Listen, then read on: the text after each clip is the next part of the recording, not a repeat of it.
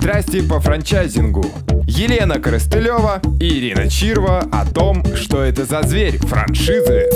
Здравствуйте. Сегодня у нас в гостях две замечательные крошки. А, Ольга и Галина. Здравствуйте. Здравствуйте. Почему так называешь? А сейчас узнаем, почему. Мне так показалось. Да? Выглядит тоже как крошки. Вполне очень миловидные э, Я, женщины. догадалась. Потому что это франшиза детского центра Корошка.ру. А мы сейчас спросим, правда ли это? Это правда. Мы крошки, у нас франшиза детского центра Крошка.ру. Ну, отлично. Об этом мы поговорим сегодня. Вообще формат нашего мероприятия, он немного несерьезный. Мы не хотели бы снимать какую-то официозную программу с непонятными деталями, большими интервью. Вот. И если у вас возникает в процессе нашего разговора, вы вс- вспоминаете случаи несерьезные, смешные, особенно с детьми связаны они, наверное, таких много, вот, обязательно про них рассказывайте для того, чтобы оживить нашу э, передачу и понять, что мы Франчайзинг, может быть, схема, конечно, серьезная, но, в принципе, жизнь, она не самая серьезная. Обязательно Ну, расскажем. шутками Обещаем. давай. Веселая. Сейчас многообещающе. Хорошо. Замечательно. Ценность бренда. Первый наш блок будет посвящен ценности бренда. Да? Все-таки франчайзинг связан с таким громким словом, как бренд. Россия не так давно вступила в борьбу за бренды. Все-таки расскажите, как бренд ваш создавался и в чем лично для вас ценность бренда Крошка.ру. Давайте я начну. Поскольку бренд создавался мной. Значит, в 2002 году пришла идея организации вообще детского развивающего центра. У меня есть две дочки, и в 2002 году дочке был годик младший, и но бизнес так возник, очень достаточно идея этого бизнеса возникла хаотично. Я вообще работала главным бухгалтером достаточно крупной компании электроники.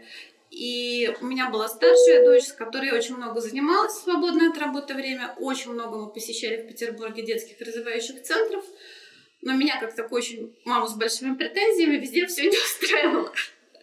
И очень хотелось создать что-то свое для второй дочки, чтобы а, использовать вот именно мамин опыт какой-то накопленный, чтобы в своем центре было так, как хотелось мне. Вот полностью было сначала видение глазами мамы. Но поскольку я сама амбициозная, очень хотела зарабатывать деньги. Поэтому мы собрались с моей подругой. Она кандидат педагогических наук. И решили создать вот такую какую-то модель детского развивающего центра с тем, чтобы он приход- приносил доход и с тем, чтобы там были подобраны очень хорошие программы и вообще в основе было заложено то, чтобы ребенку было хорошо и комфортно. Вот девиз нашей компании «Умное дитя учится шутя». Это неспроста. Мы очень долго все это продумывали. Очень хотелось, чтобы ребенку, как я уже сказала, было комфортно, и он вот, находясь вот в этой атмосфере любви, заботы, в этой такой благоприятной среде, получал максимальное количество знаний, которые он потом при всем, при- дойдя до порога школы, мог спокойно отдавать и рассказывать. Это очень важный момент, на самом деле, на который я хочу обратить внимание. Это важно, когда ребенок настолько раскрепощен, настолько свободен, что попадая вот именно в школьную атмосферу, он может спокойно пройти все тесты, спокойно, не нервничая, рассказать то, что он умеет, показать то, что он умеет. Вот это была на самом деле основная цель. Так возникла идея создания вот первого детского развивающего центра. И мы, кстати, ее создали, создали центр очень быстро, буквально за три месяца. А, Сделали ремонт. Еще в основе была очень такая интересная идея, а, чтобы бизнес отличался тогда от всех остальных детских развивающих центров. Был придуман очень интересный дизайн детского центра. Тогда такого вообще не было. Я скажу, что и в Москве такого не было, да, не только в Петербурге. Это была основной дифференцирующей идеей, да, по созданию центра, или были еще какие-то? Нет, я сказала, что это была идея создания центра в том, чтобы создать именно такую атмосферу. Вот самое основное это создание вот этой вот Атмосферы. конечно. И вообще все остальное было направлено на это. Понятно, что должен быть хороший дизайн, красивые игрушки, ребенку должно быть комфортно, Должны быть хорошие программы. Программы написаны большей частью нашими методистами, но мы брали и наработки, которые были интересны в разных направлениях. Да? То есть мы используем занятия по системе монте мы используем какие-то классические приемы, и мы на самом деле даже используем в обучении английского э, учебники британские. Да? То есть это абсолютно нормально. То есть у нас такой есть целый комплекс. Симбиоз. Как, симбиоз, да. Симбиоз, можно Который сказать. мы считаем, что для детей дошкольного возраста с точки зрения знаний очень хороший. Сделали первый детский развивающий центр, проработали год, и все получилось очень удачно. Пришлось в мне 2002 году всё в было. 2002 году, да, пришлось оставить полностью свою на тот момент основную работу главного бухгалтера и заняться этим бизнесом. Через полтора года мы открыли второй детский развивающий центр, ну и потом уже... А купили же к тому моменту первый? а купили первый, я вам скажу, через год и шесть месяцев. Мгм. Вот сейчас это, наверное, цифры не настолько реально, но поскольку тогда на рынке не было практически конкуренции, мы заполнили детский центр через 10 месяцев полностью. Это прекрасно, да? Про финансовые аспекты мы поговорим чуть позже, Мгм. а все-таки про ценность бренда. Как вы считаете, Крошка.ру это уже бренд и какова у него ценность?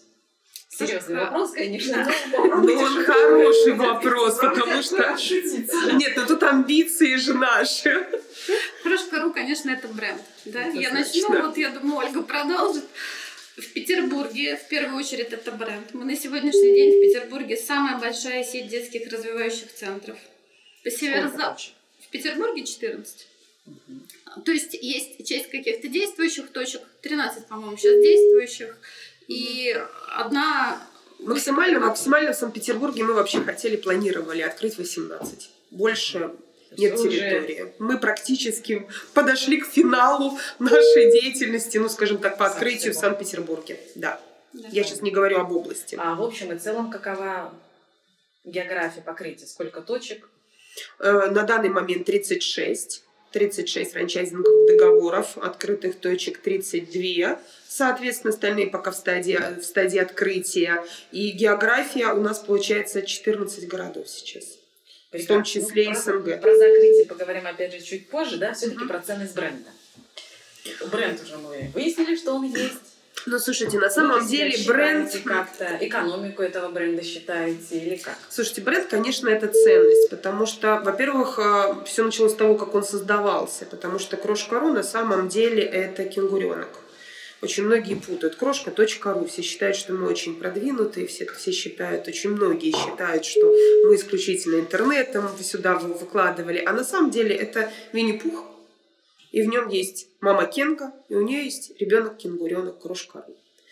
Финансы. Ну, давайте теперь поговорим все-таки о, о крошке, о том же самом, но с другой точки зрения, да, о э, крошке.ру как франшизе, вот, поскольку мы рассказали, что же это такое, и теперь все понятно, что это замечательное э, предприятие. А, Самая главная составляющая франшизы финансы, конечно же, да, для будущего франчайзи. Или? Однозначно. Или- Ну, вы знаете, Однозначно. я бы, не, я бы, наверное, не сказала однозначно. Я бы, наверное, сказала, что две составляющие наши. Да. Потому что э, финансы все-таки это когда человек только на финансы нацелен. Не может заниматься этим бизнесом, бизнесом равнодушный человек к детям. Это бизнес все-таки такой, который за собой влечет любовь и желание работать с детьми. Ты находишься, открывая предприятие, ну, первый год ты практически все время находишься в окружении детей. Их много. Ну, это, конечно, да, то есть ну, Экономика. любая работа, Да. какая бы она привлекательная была, должна хоть как-то нравиться, хоть как-то подходить. Да, Франчайзинг конечно. Это тоже определенная работа, да? Можно Это я не, скажу? это не готовые рецепты. Я Нет. считаю, Да. на самом деле во франчайзинге вот так нельзя сказать, что эта работа должна хоть как-то нравиться. Сильно нравится. Очень категорически я считаю, что франчайзи эта работа должна нравиться. И это один из критериев, на самом деле, обязательно. Потому что вообще моя позиция такова, что нельзя заниматься никаким бизнесом, который не нравится. Драйв надо получить от этого. От этого надо получать удовольствие, иначе ничего не получится.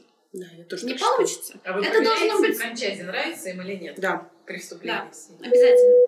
На самом деле, Как- как это один из критериев, по которому мы не берем их. Да, это У нас даже встречи некоторые организованы в крошке. Мы даже специально привозим людей. Могу привести такой пример. В свое время мы открыли первую крошку в Москве свою. Ну, как бы через какое-то определенное время мы открыли крошку в Москве.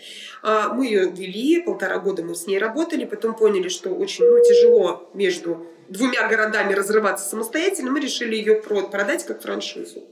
У нас появились энное количество покупателей. И один покупатель мне очень нравилась. Мы с ней общались, но мы встреча... ни разу не встречались в крошке. Мы встречались где-то на какой-то территории, мы обсуждали, мы обсудили все, мы дошли до договора. И последнюю встречу я решила сделать в крошке. Мы не продали ей франшизу.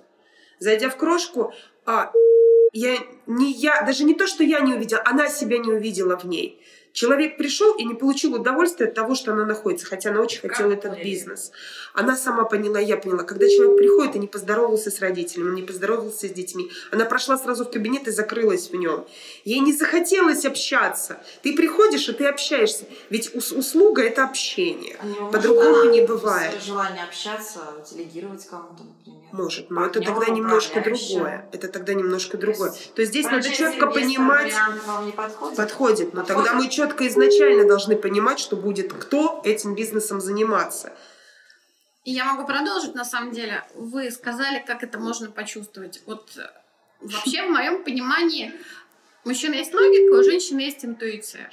От этого вообще никуда не денешься. В бизнесе я считаю, что женщина руководствуется в большей части интуицией. Причем, как бы, конечно, Да, я думаю, что да. как бы мы старались говорить о том, что там бизнес-леди обладают логикой, никакая женщина не может обладать, на мой взгляд, той логикой, которой обладает мужчина-бизнесмен, да? Большую часть своих решений я точно принимаю сначала интуитивно, а потом уже выстраиваю какую-то А вы логическую, лично, поэтому... да, принимаете решение цепочку. на тему брать или не брать нового Значит, мы обсуждаем это всегда. У нас есть система определенная продажи, франшиза, да, поэтапная.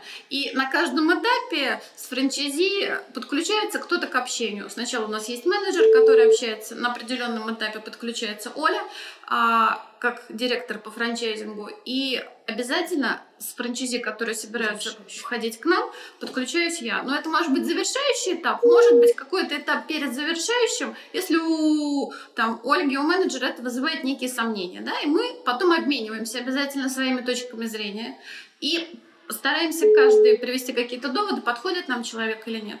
Только после этого мы принимаем решение. Я не могу сказать, что... Мы, ну, мы стараемся всегда прийти к какому-то мнению, да. Не могу сказать, что так у нас бывает категорически какое-то расхождение во взглядах. Ну, потому что... Понятно.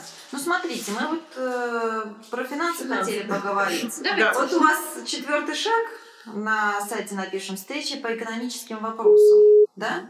Давайте об этом. То есть, э, что на этой встрече происходит, кто кому какие финансы рассказывает, и что там, и что, и что из этого, да, и когда нужно уже... И когда вы открываете карты? Да. Ну, на самом деле, экономические вопросы, естественно, одни из самых важных вопросов, которые всегда возникают, наверное, при покупке бизнеса. Экономическими вопросами вообще, в принципе, веду я. Так, И вот разговариваю давайте. я с франчайзи. Значит, каким образом это происходит? Естественно, у нас есть а, экономика, экономическая модель, которая составлена на, скажем так, на основе наших собственных крошек, на основе сейчас Какую уже. окупаемость вы предлагаете в этой модели? У нас две модели. Давайте. Какой У нас первый, две модели. У нас есть модель студии, это маленький формат. Он небольшой, он для больших районов, ну, города, в больших городах и, соответственно, для небольших городов, регионов. Все равно, скажите А, окупаемость маленького, скажем так, с нашей, нашей студии, окупаемость от Крошечки. полутора лет, да, от полутора до двух лет. Окупаемость наступает. По большой кружке. Два с половиной-три. Больше, да? Я только Да. можно добавлю, это средние данные, да? Да, да, Все да, зависит очень от предпринимательских способностей Это нашего партнера. На это нельзя не обратить внимание. или уже среднестатистические? Я, можно, скажу два слова про таблицу, а Оля расскажет, как она проводит экономику, экономическую как раз свою Презентацию. презентацию. Да. Значит, смотрите, что мы делаем. У нас есть некая таблица по экономике, в которой есть входные данные, а, которые являются статьями. То есть есть статьи дохода и статьи расхода. Я очень простым буду языком говорить у любого бизнеса, да? Там в статьях доходах есть выручка, там сумма вступительных Да, да, взносов, да, в да. статьях расхода себестоимость, это затратная часть. А мы предоставляем им эту таблицу без цифр, Пустой. пустую. У нас есть данные расчетные. Понятно, что у нас сейчас есть данные всех франчайзи, которыми мы начали работать, но средние какие-то данные. И Оля им рассказывает, она рассказывает, что она им рассказывает. И дальше, по итогам вот этого вот этапа, мы предлагаем после там, того, как Оля все расскажет, им самим заполнить эту таблицу, чтобы они просмотрели худший вариант своего бизнеса и лучший вариант своего бизнеса. То есть дела могут пойти по-разному, и большая часть э, уже работы они будут проводить сами. Правовые аспекты. Теперь небольшой блок касательно правовых аспектов э, договорных. Какие договоры вы заключаете с вашими партнерами, концессии, регистрируете, какие толстые, тоненькие он у вас? Знаете, я отвечу. Мы заключаем со всеми нашими партнерами договор коммерческой концессии. Да? Толстый он у нас. 20 страниц, 100. 30. 26, от 26 до, До до 30. 30. Удивительно, Значит, да. есть стандартный типовой договор, который мы предлагаем нашим партнерам на обсуждение. А, Очень часто мы его подписываем в таком же варианте, как и предлагаем. Очень хорошо разработан, честно говорю, да. Все его очень хвалили. Делали три юриста очень длительное время. Есть пункты, которые мы готовы обсуждать в процессе Переговоров. переговоров, в процессе продажи. Да? В зависимости, можем учитывать какие-то интересы. Я прекрасно понимаю, что в каких-то регионах есть крошка.ру, в каких-то регионах нету. Все в процессе переговоров Срок обсуждаем. действия договора. Пять лет. Стандартно срок действия договора. Можно с опцией обсуждать. пролонгации. Опция пролонгации будет заключаться в оплате 50% нам паушального взноса за следующие 5 лет. Но если мы за первые 5 лет взаимно друг друга устраиваем. Понятно. Ну, как вы сказали, часть есть пунктов, которые можно обсуждать, и вы лояльны к этому, да? Есть ли какие-то штрафные санкции по выходу сети? Конечно. Есть. Есть. Значит, А нет, именно по выходу? по выходу. Ну вот кто-то, например, э, ознакомился с вашей системой, да, ему неинтересно с вами работать, не хочет пять лет работать. Он говорит, я вот два года, мне достаточно, я пойду сам развиваться. Вы его легко отпустите? Ну, смотрите, на И самом деле у нас такое законодательство в России, которое, на мой взгляд, предпринимателя поддерживает не очень хорошо. Это мое личное мнение. Потому что есть э, большое количество вещей во франчайзинге, например, которые мы потенциально сразу даем своим партнерам. Большое количество знаний в этой области делимся своим бизнесом. Ну, общемировая практика, что они могут потом пойти и открыть свой Верно. развивающий центр. На самом деле в Америке это запрещено делать. И это можно отразить в условиях договора, что они не могут заниматься аналогичным Америке. Что бизнесом. вы с этим? Вы волнуетесь, когда это происходит? Мне это неприятно. Я не могу сказать, что это происходит. Да? У нас была одна попытка, поскольку мы среди наших партнеров такой один раз, да, поскольку мы работаем только три с половиной года, но я разговаривала там с людьми, которые занимаются с владельцами бизнеса аналогичным бизнесом. Мы хоть и конкуренты, но мы встречаемся Мы на разных встречаемся, мероприятиях, общаемся, у нас конечно. хорошие отношения. Меня тоже волновал этот вопрос. Если у них такое, у них тоже такое есть. И всем тоже неприятно. И мне неприятно, что законодательно мы себя никак не можем защитить в этом. Я не могу написать, что они не могут заниматься аналогичным бизнесом. Это противоречит трудовому кодексу. А штраф все-таки есть по выходу? Ну вот он хочет выйти раньше... Есть разные Или условия выхода на самом деле. есть Есть, разные разные условия. Есть да? разные Понятно, условия, что он может штрафа. выйти почему-то. Да. Там может, вот по той причине, по которой Да. вы говорите, да, он просто взять и открыть да. бизнес. Нет, он такой Есть, скажет. Он конечно. скажет, я просто хочу расторгнуть концессию раньше времени. Штраф отступные, неважно как назвать, да, некие финансовые. Послушайте, мы решение. подбираем изначально людей, с которыми мы стараемся хорошо общаться. Вот если он просто говорит, все, там, я завтра расторгаю договор, есть разные причины, надо посмотреть суть. Если что-то случилось, ну мы расторгаем договор, Переуступка да? стоит 100 тысяч. Понятно. Все понятно. Короче, переуступка стоит 100 Да. тысяч. Переуступка это не расторжение Нет, это договора, не расторжение. когда он. Это именно продает этот переуступка. бизнес другому человек... Штрафа за то, что человек выходит из сети, нет. Здесь есть абсолютно разные условия, по которым мы можем либо так расторгнуть договор, либо так расторгнуть договор. Понятно. Какие-то еще штрафы предусмотрены? Слушайте, ну у нас на самом деле, поэтому, наверное, договор 30 страниц, потому что, в принципе, очень много у нас а, это услуга, и у нас очень много стандартов, у нас очень много получается и зависимости а одной и второй. Да, в договоре? В договоре, конечно, прописано, А, что за И что, конечно, нет, за что мы, конечно, штрафуем. Но слушайте, у нас услуга, у нас соблюдение этого и плюс ответственность. Штрафы есть. Штрафы Мы есть. честно говорим, штрафы Наши штрафы есть. абсолютно разные, от, допустим, 5 тысяч до миллиона. Прекрасно. А Но если- штрафы есть взаимные. Я честно говорю, штрафы есть. Зеркальные. Ну, во многих, да, во многих пунктах зеркальные. То есть мы не снимаем с себя ответственность за то, что мы не предоставляем что-то, что мы должны предоставлять. Мы, например, ежегодное обновление нашим франчизе предоставляем. Мы почти каждый год им даем какую-то новую программу, мы даем им описание сценариев. Это вот к вопросу от того, что вы говорили. То есть мы им предоставляем все обновления на новый учебный год, да, и в очень большом количестве. Ну, и вот эта вот книга уже страниц 50-100 ежегодно, которые пишут наши методисты. И у нас есть в договоре штраф за то, что мы это не предоставляем. То есть, если это произойдет, вы каждому Да. выдадите некую сумму. Да, конечно. да. Или мы задержим сроки Были предоставления. прецеденты? Нет. Ну, с нашей стороны не было. Нет, слушайте, ну не с нашей стороны не было. И на самом деле я не могу сказать, что мы кого-то вот, ну, как бы оштрафовали, скажем так, жестко. Потому что в любом случае, ведь на начальном этапе хочется научить. И хочется, чтобы у них получилось. Даже первые проверки иногда бывают более снисходительные, потому что ты говоришь о том, что вот здесь надо поправить, потому что у человека замыливается глаз. Мы никогда никого не штрафуем на первой проверке. Отношения с франчайзером. Вот как раз и перейдем от договора, что, что ж там написано. Наверное, там требования какие-то, да, к франчайзе написаны. Вот. Что мы услышали, что вы с ними беседуете много и отбираете интуитивно. Вот, то есть Не только интуиция интуитивно, есть еще анкета. есть еще анкета, да, Мы стараемся интуицию знаниями подкрепить какими-то. Да, да, да. То есть э, система отбора считаете, что это главный ваш фильтр, а потом уже должно быть легче. Но все-таки какие-то требования. Люди же меняются, ситуации меняются. Требования к партнерам. Конечно, к, к их поведению, к, э, прежде всего, э, франчайзинг же зачем всем нам нужен? Чтобы оказывались какие-то стандартные услуги? Ну, смотрите, Самое главное, они правильно? должны, то, что я уже сказала, мы должны понимать, что человек обладает предпринимательскими качествами и способностями, и он может вести свой бизнес, да. Второе, мы хотим найти таких партнеров. и опыт должен быть, соответственно. Нет, не обязательно. Абсолютно не обязательно на самом деле. Есть действительно анкеты, которыми мы руководствуемся в принятии Мгм. интуитивного решения. Вот. Второе. Человек должен обязательно нам подходить э, коммуникативно. Ну, Мы... напишите, насколько мы про требования к франчайзе. Портрет идеального франчайзи. Вот я ему стараюсь описать. Женщина даже. Ну, вот я не могу сказать, Нет, кстати, нет. портрета иди- индивидуального да. пор- франчайзера. Нет, тут Нет. пол абсолютно никакого требования. Вот он должен нам подходить интуитивно, мы должны находить с ним общий язык уже во время продажи. Вот если бывает хоть какие-то нотки негатива проскакивают, ну тяжело будет строить в дальнейшем партнерские отношения. Это на уровне опыта. У него должны быть деньги, я сразу говорю, да. То есть это либо заемные средства, Помогаете искать?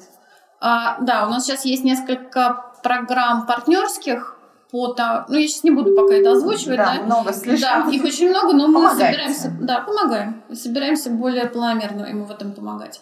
И то, что вы говорили, может ли быть он инвестором, может быть он инвестором, но при этом он тогда должен приводить управляющего, Знакомить, обязательно. помимо себя, знакомить нас сразу с управляющим.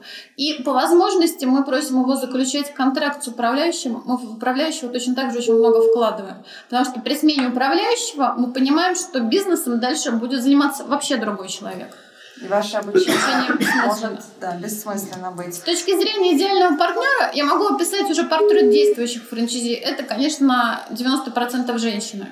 Возраст сейчас разнится от 27 до 58 лет. Средний возраст, наверное, 30-40. Мгм. Да? Это женщины, у которых большей частью есть дети, а, и даже не по одному ребенку. решают. Вот э, к требованию как соблюдение стандартов. Вы хотели про контроль сказать, да? Потому что это важный же момент. Можно я добавлю портрет франчайзи? делать- на самом что деле, вот вы как раз стандарты сказали, на самом деле человек должен быть готов работать по каким-то стандартам. А как это понять? Эм, он Готов дол- ли я? Слушайте, ну на самом деле здесь, конечно, понять это в принципе сложно, но есть опять же анкеты, которые показывают, готов ли он следовать каким-либо инструкциям и рекомендациям. Вот это важно, потому что человек должен уметь слышать. Во франчайзинге это тоже очень важно, потому что партнер, наверное, плохого не пожелает. Бывают ситуации разные, и каждый из нас где-то может ошибиться, и анкеты могут ошибиться, все это понятно. Но здесь вот э, самый идеальный франчайзи это который умеет слышать, в моем понимании. Когда я что-то говорю, а он слышит, или когда Галя что-то говорит. И когда он делает вывод и либо соглашается с этим, либо оспаривает это, но приводя аргументы. Очень важный момент. Вот в моем понимании это очень ценно и важно. Что-то заставляете делать? Не хочет, приходится заставлять. Есть стандарты, которые они обязаны соблюдать, да? Я не могу сказать, что у нас Они часто оспариваются, эти стандарты. стандарты нельзя Нет. оспаривать. Нет. А он априори их принимает, приходя уже в франчайзинг. Вот он смотрит, эти стандарты описаны, есть вещи, которые не Описаны в меняются. договоре коммерческой концессии. Да.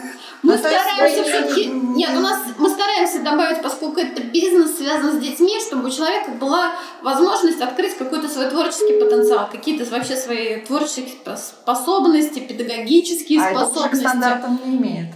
Смотрите, есть у нас некоторые, может быть, 20% занятий, которые они могут предлагать самостоятельно. Просто им надо их описать и получить наше одобрение. Согласование. Да. Здесь цель единственная, чтобы они не предоставляли уровень, уровень услуги ниже той, которую мы декларируем. Все, больше ничего Уровень нет. услуги зависит от подготовленности человека. Вот человеческий же фактор в вашем Очень сильно предприятии влияет. более чем сильный, наверное, Да. да? Да, однозначно. Сильнее, чем в услуге общественного питания. Слушайте, ну здесь да, даже можно сказать, наверное, чаша весов, потому что а, здесь однозначно чаша весов, потому что если, например, у тебя прекрасно административный, работает административный, скажем так, я не знаю, как назвать, офис, да, у тебя очень хороший приток детей, приток клиентов, и все замечательно, но у тебя никакие преподаватели, они как пришли, так и ушли. Это очень важно, Какие чтобы... есть, скажет, других не нашел. А, ну, здесь смотрите, какой момент. Как Сложно бы от этого зависит... хороших преподавателей. Это миф. Миф. Да. То есть вы приезжаете, легко ищете, подбираете. Слушай, преподавателей найти очень, в принципе, просто. Надо просто заниматься этим. И надо делать просто конкретно этим видом, этим заниматься. В А течение довольны месяца... качеством сво- своих франчайзи всех? Могу сказать, 90, да. 90% довольны. Но на самом деле я просто хочу заметить, что мы не подбираем преподавателей. Мы учим подбирать преподавателей, мы подсказываем. Но я все время хочу обратить внимание, что вот у нас политика такая, что мы партнерам всем нашим говорим, это не наш бизнес, это ваш бизнес, и вы его ведете, да? Мы вам помогаем, мы вам подсказываем, мы стараемся вместе сделать общее дело, мы стараемся выстроить там сетевую компанию Крошка.ру, мы хотим, чтобы Крошка.ру предлагала уровень услуг, мы ставим какие-то критерии и помогаем максимально их достичь. Но нельзя, мне кажется, человеку уж ставить прям в такие вот жесткие рамки. Вот то, что Оля говорила, да, тяжело соблюсти вот эту вот какую-то такую пропорцию. Он должен слушать, но он предприниматель. Вот это надо обязательно понять. Тонкая грань. такая. Тонкая очень грань, да? И это предприниматель. Нельзя брать человека, который предприниматель уже полностью, который не готов к франчайзинговой системе. Очень тонкая грань, которую пытаемся понять только в процессе собеседования. Проблемы. А теперь проблемный блок. Поговорим о проблемах франчайзинга, в принципе, и в том числе ваших. Да? А, Вот у вас три собственных предприятия да, и 33 франчайзинговых. А, Уже достаточно большая сеть, да, бывает и с двумя детьми это сложно, да, а у вас 33 крошки. Какие проблемы возникают э, с этими крошками и крошечками процессе вашей деятельности? Давайте мы это обсудим. Конечно, обсудим, но вот сходу так на самом деле, вот, например, таких сильных проблем я не, не могу даже каких-то привести, потому что, в принципе, наверное, очень... ну, я могу сказать, наверное, похвалу нашей компании, потому что, в принципе, наверное, очень хорошо подбираем себе франчайзи, потому что, в принципе, очень важно ведь общение здесь. В общении нет вообще, в принципе, проблем. Есть проблемы, наверное, в какой-то недопонимании. А, Есть проблемы, наверное, где-то недослушали. А, возвращаемся очень часто к одному и тому же вопросу. То есть вот если посмотреть на менеджеров, они все время с ними общаются, все а время. Сколько вот э, специалистов, курирующих франчайзи на вот этих 33 франчайзи, 33 богатыря? Два менеджера. Два менеджера. То есть Мгм. в среднем по 15. Ну, чуть 18, больше, да. 18 человек. Ну, до 20, достаточно- в принципе, мы планировали. Да, 20. достаточно много. Есть ли у них какие-то нормативы или средняя статистика? То есть каждый день он с ним общается, с франчайзи, или ждет, пока франчайзи ему сам позвонит. Они с ними каждый день общаются. Он на связи с ними 9 часов каждый день. Нет, обязательно Да. два. Нет, ну на самом деле, смотрите, два, два раза в неделю обязательно он должен пообщаться с каждым франчайзи. Это- чувствует себя брошенным. Да, это обязательно. А по мере поступления вопросов от франчайзи, естественно, он общается с ними постоянно, когда у них возникают А вопросы в контроль принципе. кто организует? Эти же два или какая-то еще контрольная структура есть? Есть план, на самом деле, по проверкам. Есть плановые Ну, проверки, есть внеплановые проверки. Как часто? Плановые проверки раз в год. Но мы стараемся сейчас в регионах проводить раз в год. Ну вот в Алмате, честно скажу, не проводили в прошлом году проверку. Ну, один раз уже Достаточно проводили, далеко. да. Нет, по разу уже везде А кто проводили. проводит? Значит, либо это наши менеджеры, если это Россия, либо мы кого-то То нанимаем. есть это специальное контрольное подразделение, Ну, подразделение. да? Или те же, которые ведут? Нет, иногда это те же, которые ведут. У нас э, и иногда это кто-то на самом деле... Ну, да, мы можем кого-то нанять. Контроль, ну, все Подразделение, равно, все которое равно, наверное, назвать нету. подразделением, наверное, сейчас на данном этапе это нельзя. Потому что в любом случае мы контролируем их самостоятельно и можем нанять стороннюю организацию, которая, в принципе, осуществляет контроль. А сколько всего человек в франчайзинговом подразделении работает? Сейчас Сейчас. Сейчас. Чтобы понимать, да. Одиннадцать. франчайзи Одиннадцать. какие? Совершенно Одиннадцать. прекрасно. А теперь все-таки к проблемам. Есть ли финансово убыточные точки? Были. Сейчас На нет. первом году? Или?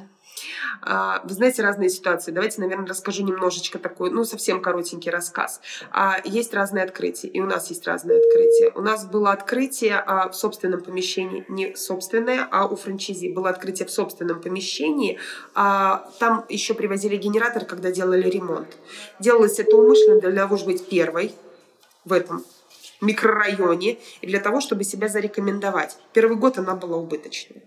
Даже чуть больше, наверное, года она была убыточной. Зато потом у нее был такой резкий старт. Это ненормально, да? То есть у Ну, нас модель не предполагает первых месяцев убыточных. Нет, какое-то определенное количество, но первые больше года на самом деле финансовая модель не предполагает больше года убытков. Однозначно. Потому что в любом случае ты должен идти постепенными этапами. Понятно. А как вы отслеживаете суммы выручки? У вас какая-то программа есть? Как, как вы? У нас сейчас Хочется будет, сравнить, значит, да. управленческая программа с Есть. сентября. Она есть, да, мы ее с сентября вводим массово во всех франчайзи. Это управленческая программа, написана специально для нашей компании. Она будет сетевая. Да? И сейчас есть программа, написанная в Excel, она немножко попроще. Они нам ежемесячно предоставляют отчет по И- выручке и по нет количеству детей. этим? То есть все Это оговаривается Ну, изначально. мало ли что оговаривается, знаете. Ну, наши- слушайте, все слушайте, прекрасно. Давайте глобально нету проблем. У нас, если возникают какие-то проблемы, Мы вот то, приезжаем. что Оля поговорила, да, а, мы можем приехать с ней сами. У нас есть плановые проверки, есть внеплановые проверки, вызванные чем-то. Ну вот какими-то там, не знаю, сомнениями. Честно скажу, была проверка, вызванная сомнением выручки. Да. Прямо была. Не та сумма. Да. Казалось, не ту сумму написали некоторое продолжительное время. Проверяли.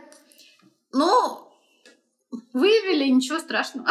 Разобрались, в дальнейшем этого не было. Мы стараемся все-таки вопросы сейчас решать по мере поступления сразу. Вот одной из проблем было, и тоже считаю, что разрешила, иногда франчайзи подходят, звонят, там, встречаемся.